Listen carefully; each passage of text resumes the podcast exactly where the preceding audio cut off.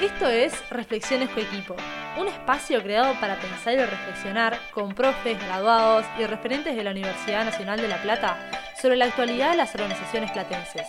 Agarra tu mate, que esto recién empieza.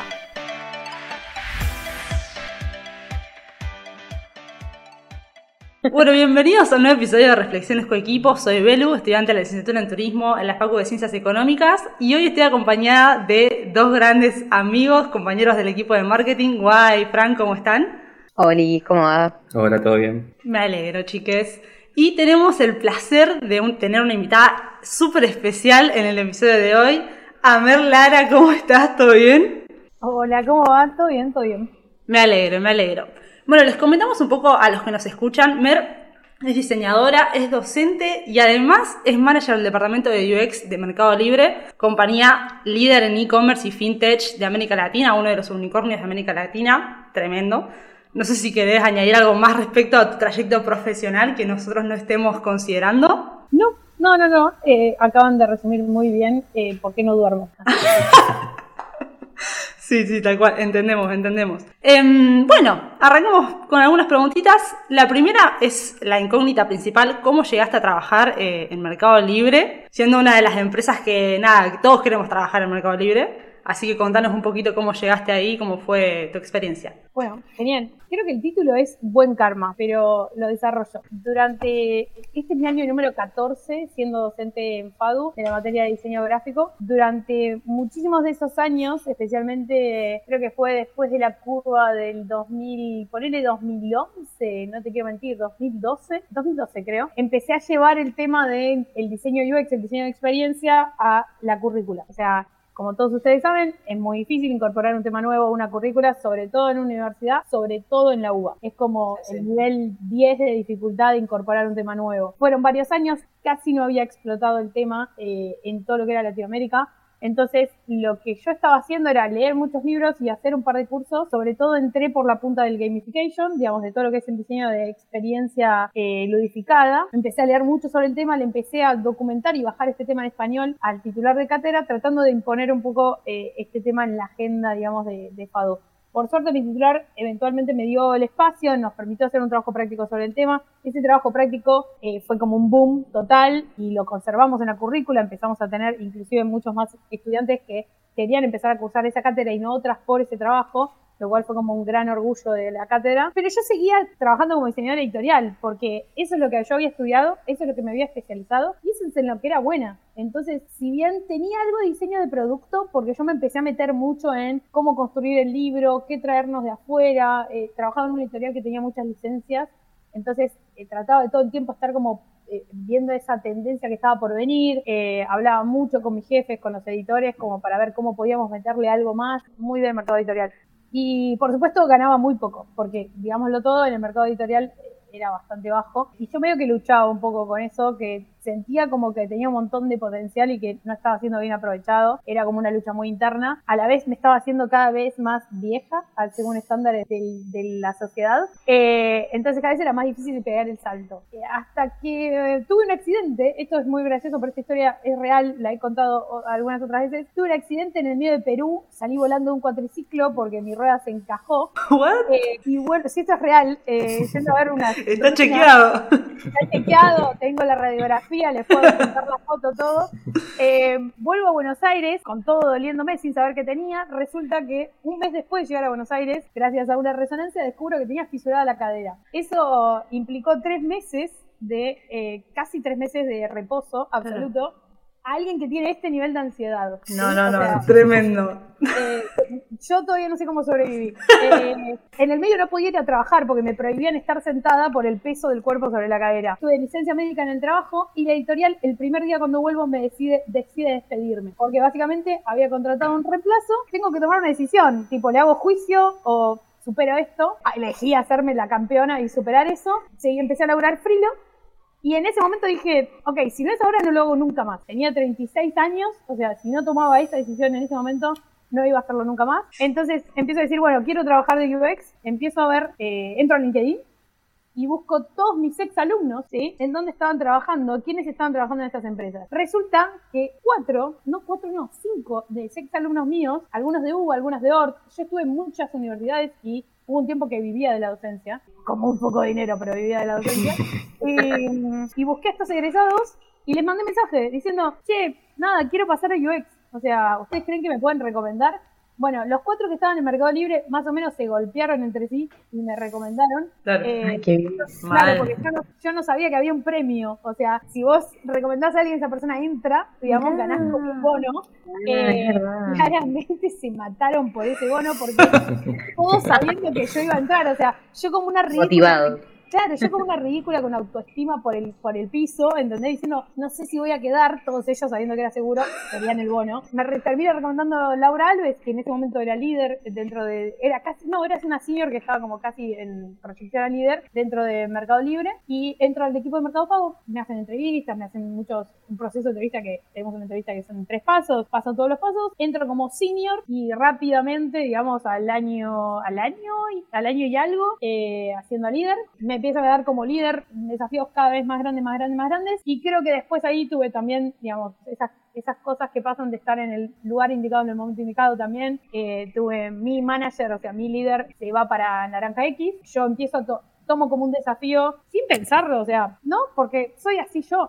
Es como, no, tranqui, yo me quedo con, con todo lo que él tiene. Mi jefe mirándome como diciendo, en algún momento esta piba va a morir. Eh, no, no me morí, eh, no solo no me morí, sino que la rompimos y como la rompimos, vuelvo a ascender a manager y Tremendo. nada, yo sé que mucha gente me debe querer pegar, pero la verdad es que eh, todo muy así, o sea, por eso digo que para mí lo que más lo resume es buen karma, chicos, o sea... No, la y que- además fuerza de voluntad, porque la verdad que seguir adelante con todo lo que te pasó en el camino es... Ah, no, después me pasaron un montón de cosas. Este 2021 fue aún peor. Ay, no.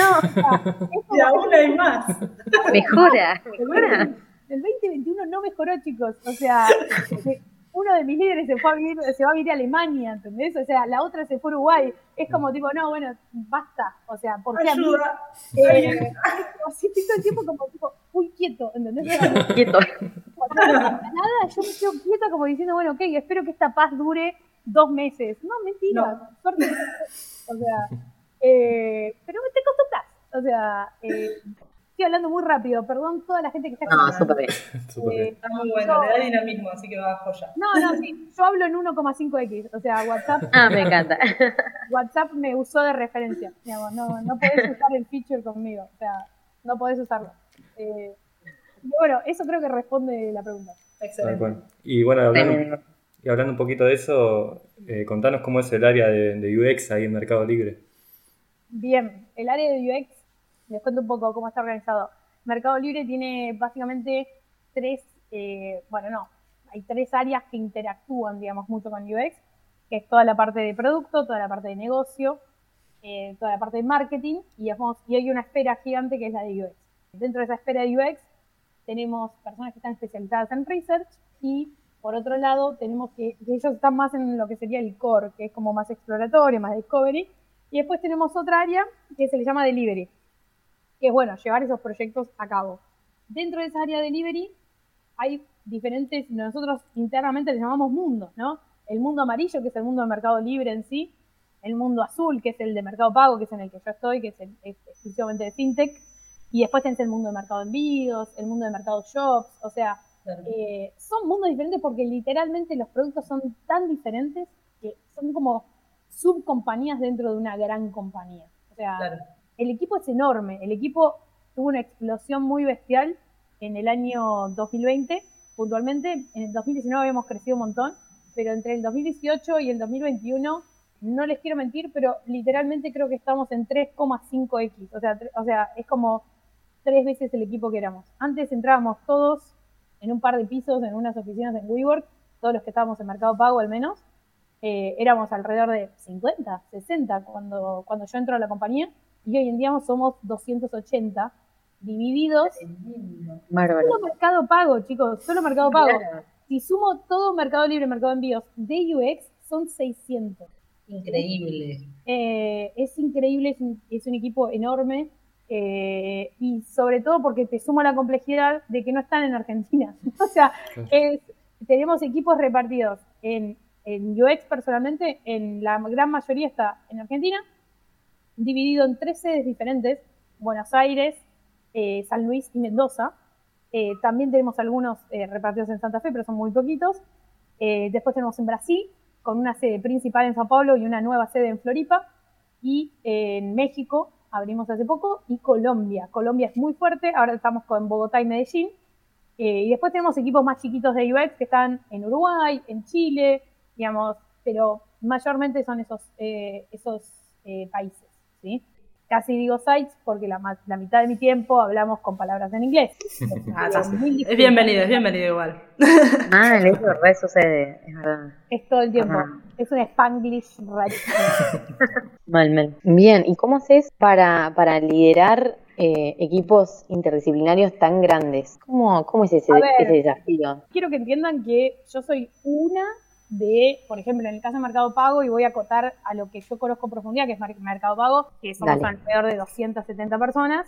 Esas 270 personas están divididas en seis avenidas. De esas seis avenidas de trabajo están orientadas básicamente a diferentes productos. Todos los productos que son para individuos están bajo una avenida, todo lo que es eh, los préstamos y créditos están bajo otra avenida, todo lo que refiere a tu cuenta digital, digamos, de Mercado Pago está en una avenida, todo lo que es la experiencia del vendedor y todo lo que es las maquinitas, digamos, lo, lo que en Argentina se conoce mucho como el postnet, que son los points, eso está presente en tres países eh, y están abriendo dos más.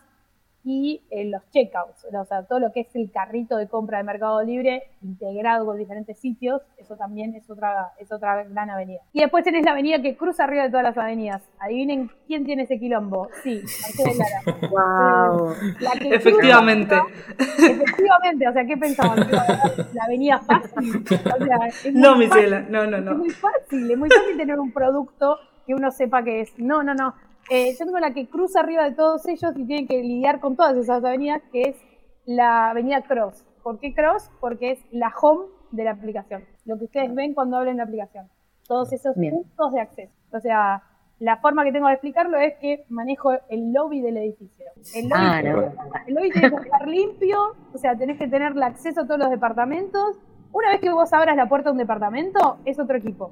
Pero yo me encargué de que vos entiendas cómo, cómo circular dentro de ese edificio. Eh, Excelente analogía, me encantó. Tal cual. Me encantó, súper claro. no es mía, es creación del señor Joaquín Lluís, un ex líder mío. eh, pero yo la voy a seguir usando. Gracias, Joaco, te sigo robando. Gracias. Eh, pero sí, eh, así que esa es la descripción de más o menos cómo hacemos. Respondiendo a tu pregunta puntual, cada una de esas avenidas tiene alrededor de, no sé, entre 30 y 60 eh, personas en su equipo. Cada uno de esos está dirigido por esta cabeza de avenida que tiene a su vez algunos managers o algunos líderes y a su vez muchísimos líderes y cada uno de esos líderes tiene un equipo más o menos entre 3 y 7 personas que están con tareas más puntuales. Entonces, pensalo como un árbol ramificado, digamos, y vamos coordinando entre las avenidas. Ahí es donde las diferentes eh, capas de, de- de- de, básicamente de antigüedad y liderazgo van acordando entre sí diferentes tracks. Entonces, si tenemos iniciativas que son muy importantes, claramente van a estar con más presencia de los managers e iniciativas que son quizás más chicas, más del día a día, más de mejora continua, más de algo que no es desafiante, que es propio, digamos, del producto y natural que suceda, eso va a estar mucho en la capa de acción de los líderes. Claro. Eh, entonces, esa es la, la idea. Claro, a mí en todo lo que mencionaste recién, eh, se me vinieron dos preguntas, por ahí las puedes responder juntas, eh, que básicamente es cuál es la diferencia entre líder y manager y cómo fue ese paso de estar gestionando un equipo que es- reside todo en Argentina a estar gestionando un equipo eh, intercultural en diferentes puntos de, de América Latina. Sí, ah, ahí voy a hacer la aclaración. Yo en este momento tengo cuatro equipos. De los cuatro equipos, tres tengo líderes en Argentina y la mayor parte del equipo está en Argentina, excepto un par de personas de Colombia. Y después tengo un equipo entero en Brasil, con líder y con todas las personas dentro de ese equipo. ¿Cuáles son los desafíos? Eh, la diferencia entre líder y manager una gran pregunta. Tengo otro referente acá dentro de la empresa que es el señor Alejandro Prieto. Prieto una vez me dijo, yo le estaba contando que tenía un problema muy, muy grave y, y él me dijo, claro, sí, eh, se supone que tengas problemas graves, sos manager. Claro, o sea, como está bien, digamos, si, si- si entendía que era muy grave es que estaba bien, era un problema de manager. Y creo que se refiere a eso, ¿no? Que los problemas son quizás más manejables en la capa de líderes y en la capa de managers empezás a ver otro tipo de problemas. Problemas que tienen que ver mucho más con estrategia de la compañía, estrategia de producto eh, y estrategia de desarrollo de equipos. En cambio, en la capa de líder estás mucho más concentrado en solucionar un problema que es de experiencia. Es como, no logro que estos usuarios entiendan qué hay que hacer con esto. Ok, es un problema bien concreto para solucionar. En cambio, en la capa de manager mis problemas son mucho más abstractos. Che, tenemos esta persona que eh, viene muy bien como senior y tenemos que entender cuál es el siguiente paso. No el mes que viene, sino dentro de seis meses. Entonces, ¿cómo voy a lograr desarrollarle la carrera, digamos, a esa persona? Si voy a poder tener ese lugar dentro de mi equipo o va a tener que ser en otro equipo. O sea, eh, eso en referencia a las personas. A referencia a los proyectos es, ok, las personas no están encontrando esto, pero ¿qué queremos que realmente encuentren? Es más importante que encuentren el salero que, o el pimentero.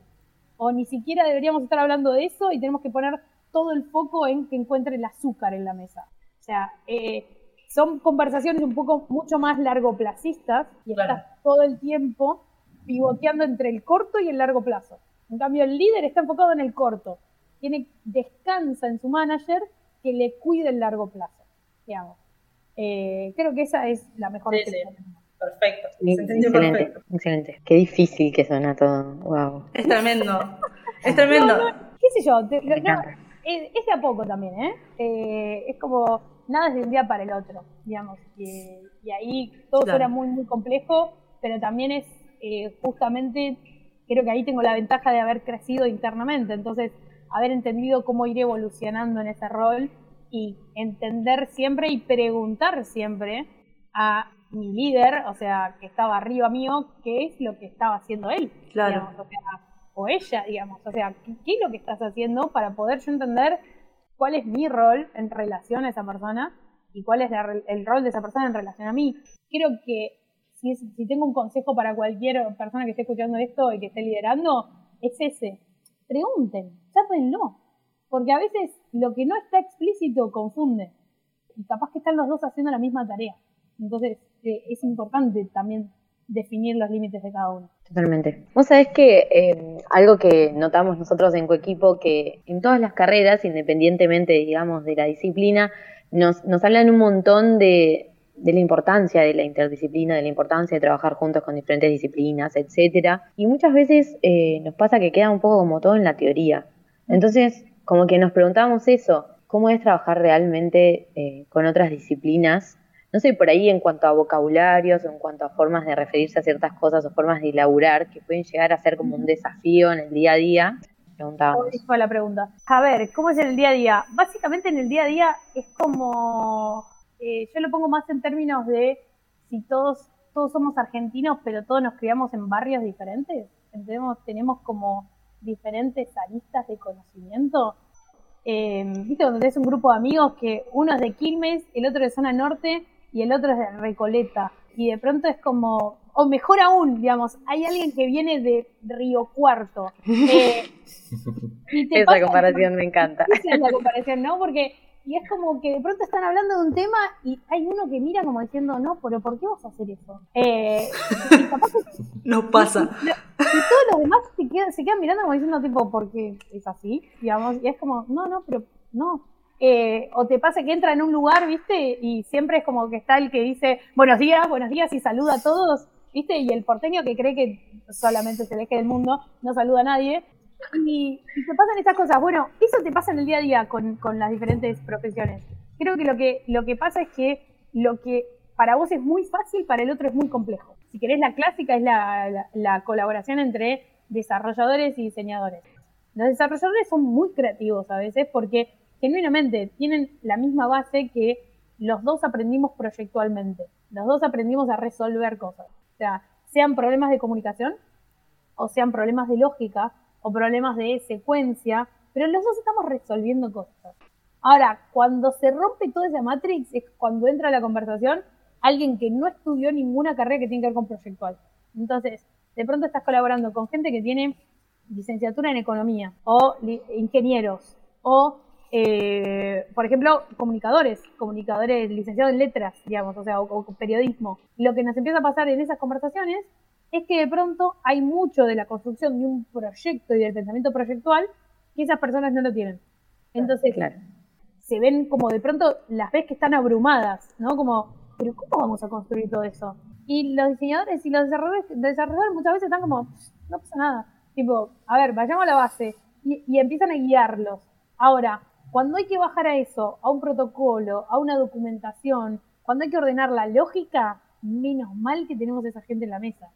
Porque los diseñadores y los desarrolladores ya llega a esa parte del periodo en el cual dicen, vos, qué fiaca, eh, me voy a hacer otra cosa. Eh, entonces, creo que es entender los roles y realmente lo que motiva al otro y lo que al otro le encanta hacer y lo que es fuerte haciendo. Yo creo que ahí está la clave. O sea, es como hacer un trabajo de equipo en la facultad y siempre tenés el que es bueno en una parte, el que es bueno en otra parte. Bueno, eso realmente sucede trabajando. Ahora, ¿cómo lo lográs? Sobre todo ahora que estamos, digamos, odiosamente remotos, forzados, también tenés que tomarte ese tiempo para conocer al otro como persona, digamos, no solamente o sea, llegar a una reunión solamente para decir, bueno, ¿qué hacemos? ¿Y qué, cómo venimos? ¿Y qué necesitamos? Es como, no, pero pará, pregúntate cómo está. O sea, no sé, decirle qué bien que está ese corte de pelo, qué bueno que te cambiaste esa foto. o sea, ¿por qué lo hiciste? ¿No? O sea, como hay una persona detrás de esa cámara. Y para tampoco abrumar al otro. Yo insisto que el 2020 un laburo de, de mucha contención y creo que fue por, por perfiles, digamos, el Mercado Pago, Mercado Libre contrata perfiles que son muy emprendedores.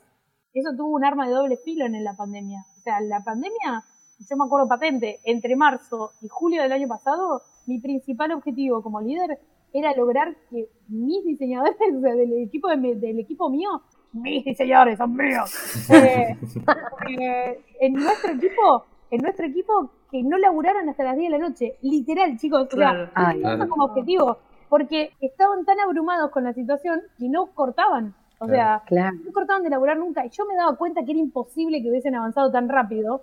Y llegaba la, llegaban los estatus y era como, pará, pero ¿por qué está todo hecho? O sea, eh, porque yo por suerte no sé, tengo una inmunidad increíble, pero yo a, las seis y media te apago la compu. Adiós. O sea, nos vemos mañana. O sea, yo no tengo ese grado de obsesión por el trabajo. Si es muy importante, o sea, irónicamente, si es para mi equipo, sí me quedo hasta las 12 de la noche. Y irónicamente eso nos pasaba mucho el año, pasado, de, que dejaran de laburar y dejaran de estar todo el tiempo pensando en trabajo. Después eso lo arreglamos. Después se lo Difícil encontrar esas limitaciones, ¿no? o sea, decir, bueno, hasta acá. No, pará, igual te voy a ser sincera, fue imposible. O sea, yo sé que fracasé, digamos, con varias.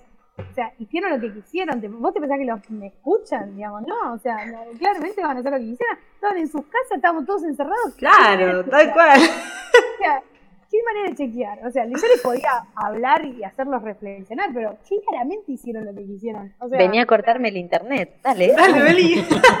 sos guapa. Yo trataba de hacerles entrar en razón, de tipo, no pará, o sea, están trabajando mil horas extra. Esto no lo harías en la oficina, ¿por qué lo estás haciendo? Entonces, quizás fue como entablar otro tipo de conversación. Claro. Eh, y si querés, eso también es tarea de líder. Eso fue tarea de líder. Eso fue tarea de manager. Poder realmente hablar de esos temas. Manejamos equipos. Sigo insistiendo en, el nivel de eh, ferocidad que tiene el mercado laboral hoy en día con este rubro en particular. Yo creo que realmente las personas se van a quedar en la empresa que valore a las personas, no eh, más allá de lo desafiante que sea el proyecto. Estamos en, estamos en una empresa que es gigante y que no hay desafío más grande que esto, sí, no hay desafío más grande que esto. Ahora, no solo por eso vas a trabajar acá. Entonces, tiene que haber algo más. Eh, te iba a, preguntar exactamente lo que acabas de responder, el tema de la pandemia, los principales desafíos, pero como ya me respondiste, te pregunto, te, te pregunto qué modalidad están utilizando ahora, cómo se están manejando. Ahora tenemos la capacidad opcional de empezar a volver a la oficina con un cupo de dos días por semana eh, que podés reservar en anticipación. Después está sujeto a que si hay lugar en el edificio, podés reservar de un día para el otro. Por ejemplo, hoy es miércoles, ok, yo reservé este lugar del miércoles la semana pasada. porque yo ya sabía que quería tener dos o tres reuniones presenciales con eh, personas que son mis pares de producto. Ahora, ayer me dijeron, che, Mer, el viernes vamos a ir a la oficina, eh, ¿vas a poder ir? Y le digo, mira, no sé, el jueves me voy a fijar a ver si tenemos disponibilidad para ir el viernes. Si hay disponibilidad, seguramente venga el viernes. No hay ninguna presión, es completamente opcional, porque eso la verdad es que depende de cada uno. O sea, algunos ya tenemos dos dosis, por suerte, otros eh, tienen una sola dosis, eh, entonces eso va muy en ritmo de cada país. En Sao Paulo particularmente, la mayor parte del equipo ya tiene dos dosis y ellos están empezando a volver con la misma modalidad, 100% opcional, eh, viendo cuánto, o sea, aprovechando esos, esos momentos para también conocer el equipo. Yo quiero que entiendan que más de la mitad del equipo fue contratado remoto. Entonces, el viernes pasado yo conocí por primera vez en persona a una persona que contraté en abril del 2020. Claro, qué fuerte. Es un montón. Es un montón. Sé todo de esta persona. O sea, entendés que la conozco de punta a punta, pero no sabía cómo era en persona. O sea, nunca había visto su cuerpo físico en, delante mío. Claro, Eh, sí. Es re loco eso. ¿Sabes qué? A nosotros también nos pasa eso. Por ejemplo, yo a Fran no lo conozco. A Belu sí, porque trabajamos juntas el año pasado. Claro. Pero a Fran no, y es re loco. Y me Claro. acuerdo que con Belu, eh, en un momento el año pasado, con los chicos de Coequipo, eh, fue como, che, ¿cuánto medís? ¿Por qué era? Era como, ay, hay una no sabíamos cosas. obsesión, hay una obsesión con la altura. Hay una obsesión. Sí, y lo peor es que cuando llegué al bar me dijeron, "Ah, sos re alta. Y sí, vos- o sea, mirá mis brazos, o sea, no hay chance de que yo sea bajita. A mí me Pues nunca lo pensamos.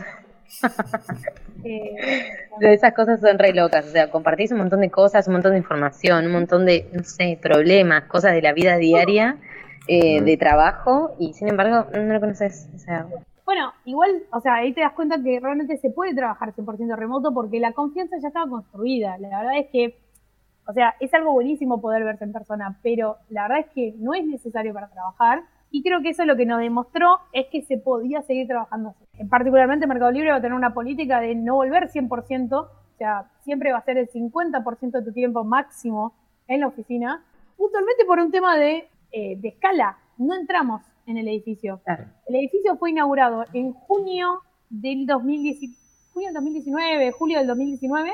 Ya no entramos en, en la sede de Buenos Aires. Y son cinco pisos. Eh, no entramos. Eh, entonces, porque yo te estoy diciendo solo el crecimiento de UX. No, no está el Claro. crecimiento contemplado de todas las demás áreas de la compañía. Entonces, entonces son miles y miles de personas, no entran físicamente, así que hay que entender cómo manejar eso. Eso te trae nuevos problemas. Bienvenidos a los nuevos problemas. Nuevos problemas como gente en una sala de reunión hablando entre ellos y no mirando el monitor donde están las demás personas. Claro. Claro. Entonces ahora hay que volver a aprender todo eso que antes no era tan común. Mal. Porque la verdad es que si nos juntábamos era raro que tuviéramos una persona remoto. Ahora la normalidad es que Es alguien que esté haya. remoto. La Eh, famosa nueva normalidad. La nueva normalidad pega en un montón de temas. Eh, bueno, en la facultad A pegó todo. eso, ¿no? O sea, por primera vez yo tuve que dar clases eh, 100% virtual, nunca lo había hecho en mi vida. El año pasado fue un año muy difícil para la FADU como institución. Complicadísimo. Y te saco un poquito del tema y lo, lo cambiamos a, a algo que, que nosotros encontramos hace poquito y nos encanta, que es el tema de, de gamification. Y Sí. sabemos que, nosotros, que vos también sos bastante fan, y, pero si hay que explicarle a alguien eh, qué es gamification y también cómo lo trabajan en, en Mercado Libre, me gustaría que nos, nos digas. Game, buenísimo. A ver, gamification es una adaptación de un término, digamos, completamente en inglés. Existe un término en español que, que es una traducción acertada, que es ludificación. ¿Qué significa ludificar una experiencia? Básicamente es tomar mecánicas de juego y aplicarlas a la creación de una nueva experiencia. Cuando digo experiencia lo digo en el sentido más amplio. Puede ser una experiencia educativa, puede ser una experiencia presencial, puede ser una experiencia remota, puede ser un diseño de una aplicación, de una web, de, lo que sea. ¿Qué son las mecánicas de juego? Es que tenga un objetivo, que haya reglas del juego y que haya un sistema de feedback, un sistema de retroalimentación de que lo que yo estoy haciendo está sirviendo para algo. Entonces, eh, le hace, gano monedas, le hace, gano puntos, le hace, hay un cartelito que dice bien hecho, ¿sí? Todos esos son sistemas de feedback. Estamos acostumbrados porque lo hacemos continuamente. Cada vez que alguno de nosotros hace una compra online, en el momento en que les aparece un tilde verde o una pantalla verde, eso es un sistema de feedback también. Más allá de que esa experiencia en sí misma no está ludificada, pero el sistema, los sistemas de feedback ya están muy normalizados en nuestra vida diaria, como consumidores de productos digitales en general. ¿Cómo lo utilizamos en Mercado Libre? A ver, hay todo un programa específico dentro de Mercado Libre que es Mercado Puntos, que eh, ha construido una experiencia ludificada dentro de Mercado Libre. Es decir, cada vez que vos comprás, vas sumando esos puntos y esos puntos luego se traducen en niveles. Y esos niveles traen beneficios aparejados a cada nivel. Y eh, ese nivel va subiendo o bajando, depende de tu comportamiento. Si vos dejás de comprar Mercado Libre, de a poquito vas bajando el nivel. Entonces, ¿por qué? Porque el objetivo de esa experiencia es lograr la recurrencia, digamos. O sea que eh, para no perder el nivel, en vez de comprarlo en un local físico o en una tienda que fuera de Mercado Libre, lo compres por Mercado Libre. Entonces, eso es como lo estamos manejando, eh, lo está manejando el equipo de, eh, Mercado Puntos en este momento.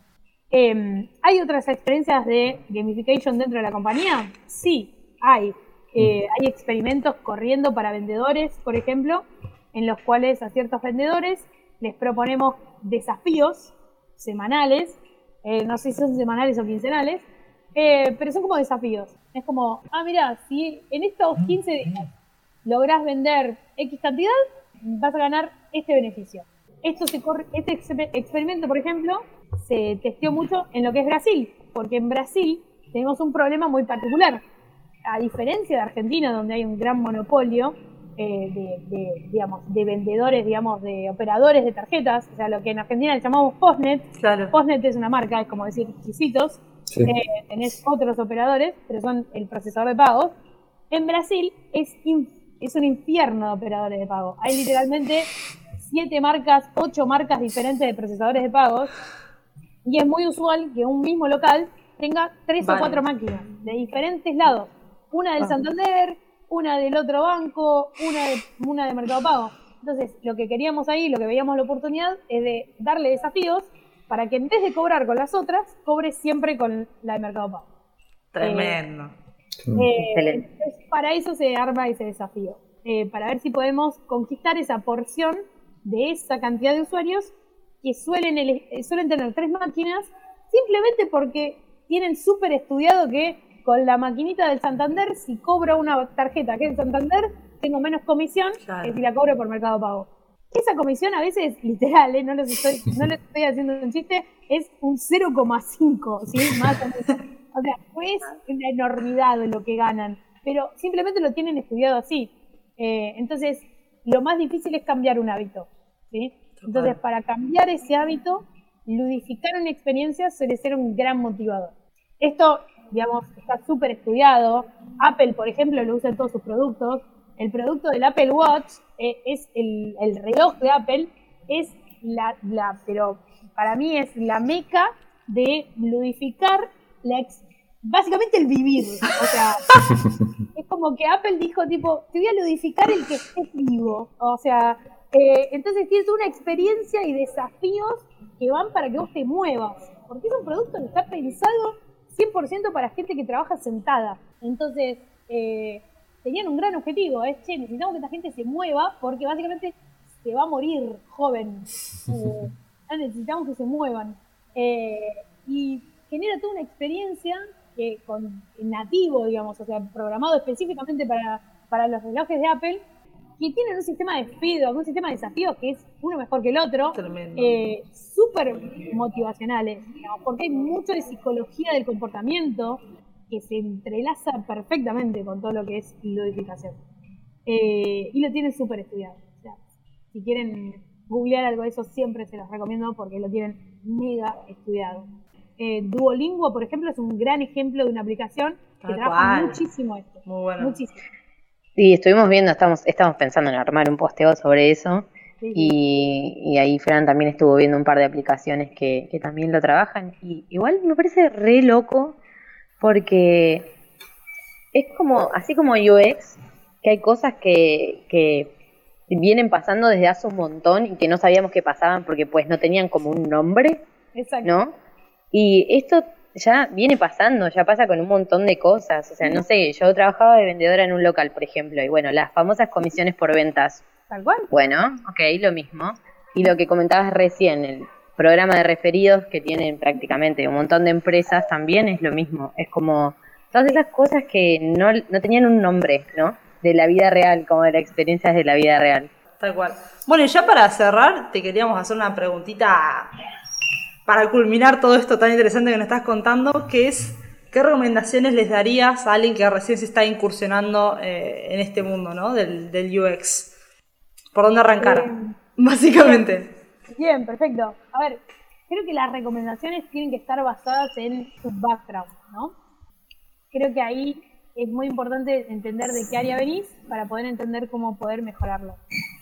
En ese sentido, si venís de áreas que no son del diseño, es un tipo de información que vas a tener que buscar para poder, no te diría compensar, pero sí solventar un poco más ese, ese, ese camino. Y entender hasta dónde vas a realmente involucrarte o desde qué rol quieres involucrarte en, persona, en diseño de experiencia. Creo que las, las carreras que tienen mucho más que ver con eh, diseño, con diseño industrial, con eh, comunicación, tienen otra puerta de entrada al, a todo lo que es el universo de experiencia de usuario. Entonces, la verdad es que los que vienen del, del lado que no tiene que ver con diseño, les recomiendo mucho más libros. O sea, creo que hay libros eh, muy buenos, hay libros como Natch, eh, ahora después le podemos dejar los libros, eh, que se llama Un pequeño empujón, se llama en español, ahí me acordé. Se llama Un pequeño empujón, hace mucho de justamente eh, psicología condu- de conductas, digamos, de todas estas cosas que recién decía Guada, de esto de, si esto no tenía nombre y estaba todo el tiempo. Bueno, sí, literalmente ahora hay psicólogos que nos explican cómo nos estuvieron cegando todo el tiempo y cómo, cuál es el valor de la elección. Hay otro que es Lean UX, y ese no tiene traducción, es Lean UX. Eh, ese se lo recomiendo mucho a cualquier área. O sea, creo que les explica mucho el cómo se cómo nos manejamos a nivel de estructura de equipos y procedimientos y protocolos. Todos los que vengan de ciencias más duras y más técnicas, también está bueno que googleen un poco sobre Scrum y todas las mecánicas de, de Agile, Re- que son procedimientos de grandes empresas que también son roles muy necesarios dentro de, de experiencia de usuario y entender un poco más. A todos los que estudian diseño, a todos los que estudian algún tipo de diseño, tienen una gran base, que nadie les diga que no tienen una gran base, tienen una gran base y ya tienen un montón de camino recorrido por ahí, lo mismo los de comunicación. Creo que hay que meterse en la especificidad. Ahí es donde la meca es Interaction Design Foundation, ¿sí? IDF, y lo primero que les va a saltar con IDF no tiene nada que ver, el cuarto link es el que va, eh, si ponen IDF. eh, Me encanta eso. te sale Diabetes Foundation, te sale. Em, ¿Es eso o Google tiene miedo por mi salud y me está tirando Diabetes Foundation? No lo sé, pueden ser las dos cosas. Y mm, ahí es, digamos, es como la base, digamos, o sea, esa es la base de todo. Sí está en inglés, pero los cursos están traducidos, o sea, Google Translate te puede traducir eh, en vivo y los cursos tienen subtítulos en español, por lo cual podés tomar las clases igual. Claro. Hay muchos cursos de UX introductorios para saber de qué se trata en muchas plataformas. Van a ver Coder House, que está mucho más especializado, pero después tenés cursos en Creana, cursos en Doméstica. No es, o sea, eso sirven de mucho cuando es nivel introductorio, ¿sí? No, van a, no, no hay niveles muy altos de conocimiento específico ahí. Creo que la- lo avanzado hay que salirlo a buscar eh, y hay que salir a animarse, animarse a hacer pasantías, animarse a buscar trabajos de junior en agencias y es saltar a la pileta. Mi principal consejo es no apunten, ¿entendés? Al mejor laburo del mundo de una. ¿sí? Claro. O sea, yo no, no hubiese nunca apuntado a entrar a Mercado Libre si no hubiese tenido 10 años de carrera de, como diseñadora editorial encima y 10 años de haber estado trabajando el tema en la teoría. O sea, eh, es como que no entré, o sea, sí, es verdad, no tengo portfolio de UX por fuera de Mercado Libre, pero sí tengo mucho conocimiento de base. Claro. Eh, Sí, muy pasito a pasito todo. muy pasito a pasito, y la verdad es que hay que tener Muy paciencia. edificado todo, muy esto que estábamos hablando, ¿no? Tal cual. Sí, Claro. yo creo que es eso, yo creo que es eso, o sea, es mi mejor consejo, o sea, nunca planifiqué esto, o sea, esa es la verdad, yo leía eso y me interesaba eso porque eso es lo que me apasionaba. Y creo que eh, esos mensajes, o sea, yo siempre escuchaba estas charlas y escuchaba gente hablar en podcast y en entrevistas que decía esto y yo decía, mmm, qué mentira que debe ser eso. no, no, no es. Pasión, qué sé yo que es mi pasión. Pero mi pasión era la curiosidad. O sea, yo también hice bocha de curso de serigrafía. ¿Vos te pensás que estoy usando ese conocimiento? no. No, está ahí, digamos, está en un, está en un cajón juntando mugre. O sea, no me importa, o sea, pero lo hice porque me interesaba, digamos. O sea, creo que es, es mantenerte motivado. Dinámico, sí, también. Es mantenerte en movimiento y animarte. O sea, creo que en el momento en que vas y estudias una cosa que no tiene nada que ver o que no sabes bien para qué la vas a usar, también te expones a vos a esa frustración y vas generando ahí muchas herramientas que Tal después cual. vas a necesitar para cualquier trabajo. Tal cual. Que es manejar esa incertidumbre. Eh, entonces, a nivel recursos es eso. A nivel liderazgo, por ejemplo, por ejemplo, a nivel liderazgo hay un libro, hay varios libros muy buenos, pero hay uno que me encanta porque es el poder de, hay una charla TED del poder de la vulnerabilidad, por ejemplo, de Brené Brown, que se la dejé el link ahí.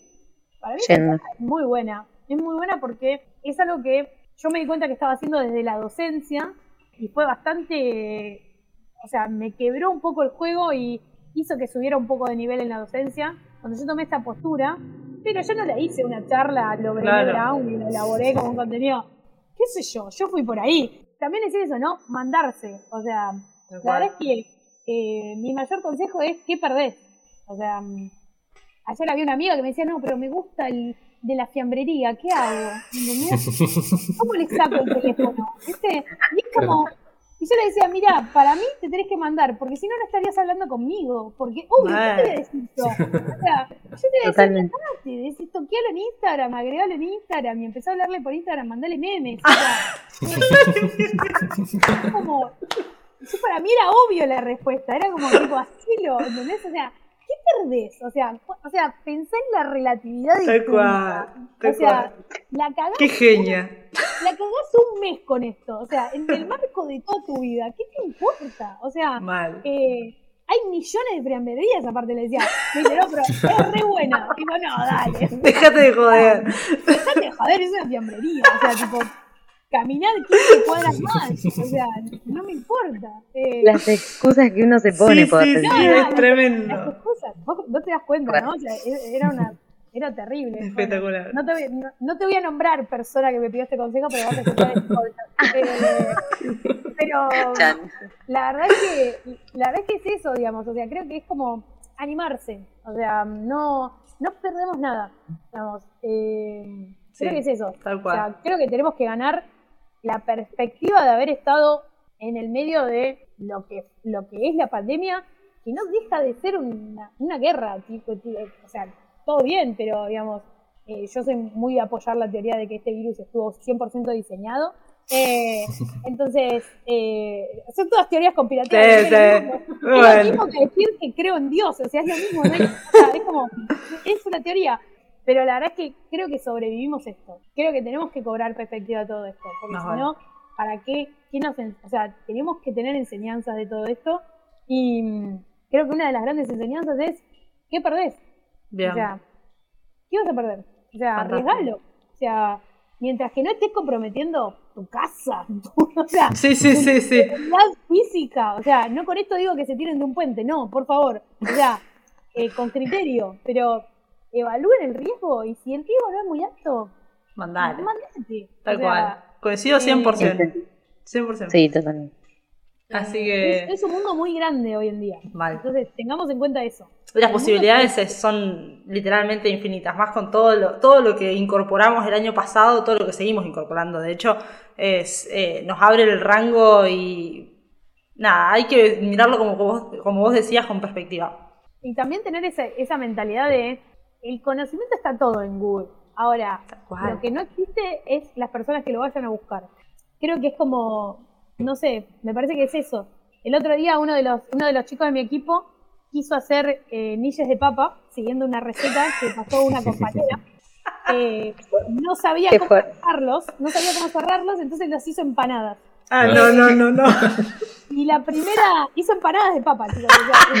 Claro. Eh, y la primera camada, el repulgue era horrible. O sea, saca la primera foto y dice, tipo, la primera camada fue esta el Republic un desastre, se le, se le abrió todo. Hijo, ¿saben qué? Entré a Google y, empecé, y busqué cómo hacer Republic.